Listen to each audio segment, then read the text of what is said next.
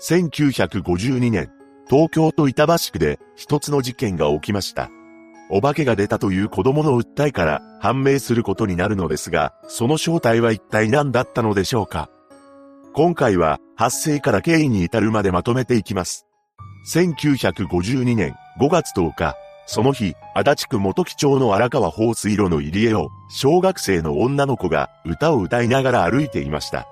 ここは花摘みをするには絶好の場所でよく近所の子供たちが遊びに来ていたと言います。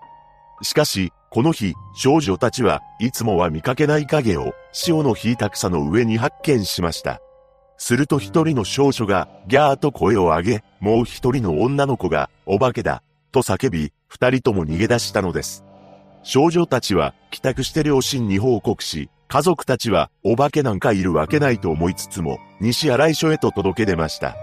その後、少女たちが見たそれは、お化けではなく、人間の一部だと確認されたと言います。これが、本件の幕開けとなったのです。捜査を進めるうちに、それは20歳から30歳ぐらいの男性だと推定され、包まれていた新聞紙の日付から約1週間程度のものだと見られました。そして新聞各社はトップ記事として報じ、全国から所在がわからなくなっている男の届け出が増加したのです。そのうちに、宇野富子という当時26歳の小学校教論が、志村署へと呼ばれて、事情を聞かれます。彼女の内縁の夫もまた行方がわからなくなっていました。何でも、内縁の夫の両親に電報を打っても、全くわからず、借金か女か、はたまた家でしたのではないか、と思っているそうなのです。そして少女たちがそれを発見してから5日後、さらに別の部位が発見され、モンタージュ写真を作成。この日のうちに身元が判明します。なんと、その身元というのは、志村署に所属する伊藤忠夫巡査、27歳だったのです。そして翌日には指紋照合も行われ、その結果伊藤巡査であることが確定します。伊藤巡査は、志村署へ呼ばれた宇野富子の内縁の夫でした。当初はお化けだと思われていましたが、それは間違いなく人間であり、このことを富子に報告するとともに家宅捜索が行われます。すると富子の家の2階の4畳間の押し入れから血痕が発見されたのです。署は富子が何らかの理由で本件を起こしたとみて緊急逮捕しました。しかし、富子は落ち着いた様子で次のように発言したと言います。私は教育の任にあるものですよ。そんな私に権利をかけられて迷惑です。どのような証拠によって逮捕されたのか存じませんが、これで憲法に保障された人権というものが私にもあるのでしょうか。刑事さん、第一、あの柔道難談という男を、こんな小さな私が手にかけたり、ばらしたりできるわけがないでしょう。それはまっすぐな瞳で、一切迷いのない言葉だったそうで、その場にいた刑事たちは、思わず頷いたそうです。ただ、被害者は志村署に勤務していた巡査だったため、彼のことは刑事らもよく知っています。実際、この伊藤巡査は荒くれ者の酒好きで、上司がそこを監視するほどだったらしく、内縁の妻であるの富子にも手を挙げており、刑事たちは彼女に同情していました。そして刑事たちは彼女に真実を話すように諭し続けたと言います。そのうち、富子の目から大粒の涙がこぼれ落ちました。そして、お手数かけて、申し訳ございません。一切正直に申し上げます。と、ことの経緯を話し出したのです。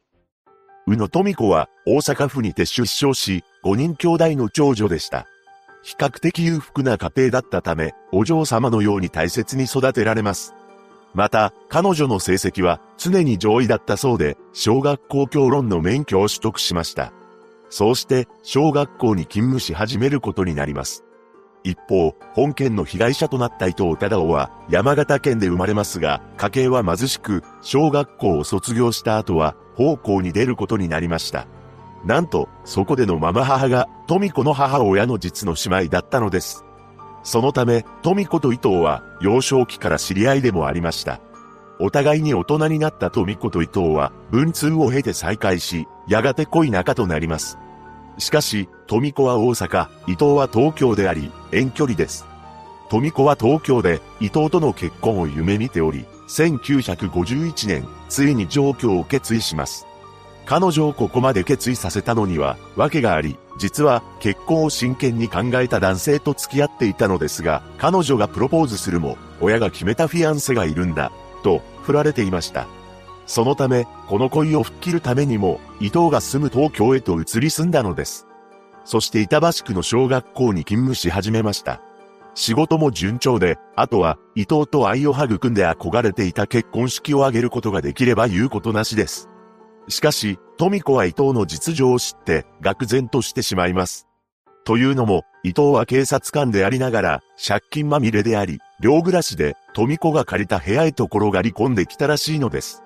さらに、席を入れる気配はなく、そのうちに、酒を飲んで暴れるようになり、結婚式を挙げるなんて、到底不可能でした。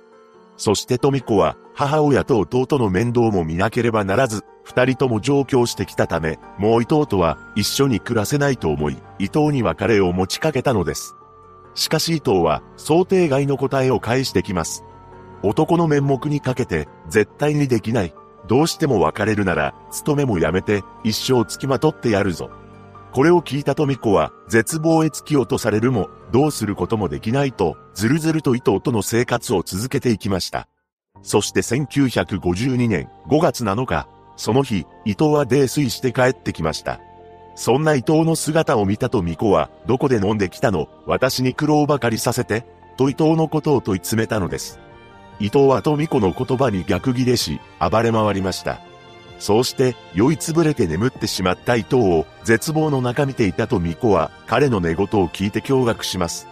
捨てるのは惜しい。売れば、金になる。このように伊藤は言葉を発したのです。これを聞いた富子は、伊藤は自分をどこかへ売り飛ばしてお金にするつもりなんだわ、と確信します。このように解釈したのには理由がありました。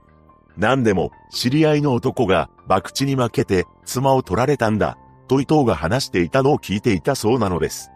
これはつまり、そのような裏組織とのパイプが伊藤にはあり、寝言で売れば金になる、と発言したことで、自分も同じ目に遭わされるのではないかと、恐怖を覚えたというわけです。実際、伊藤と裏組織との交流はあったようで、それを上司が監視していました。そして富子は、あろうことか、伊藤を手にかけようと決意します。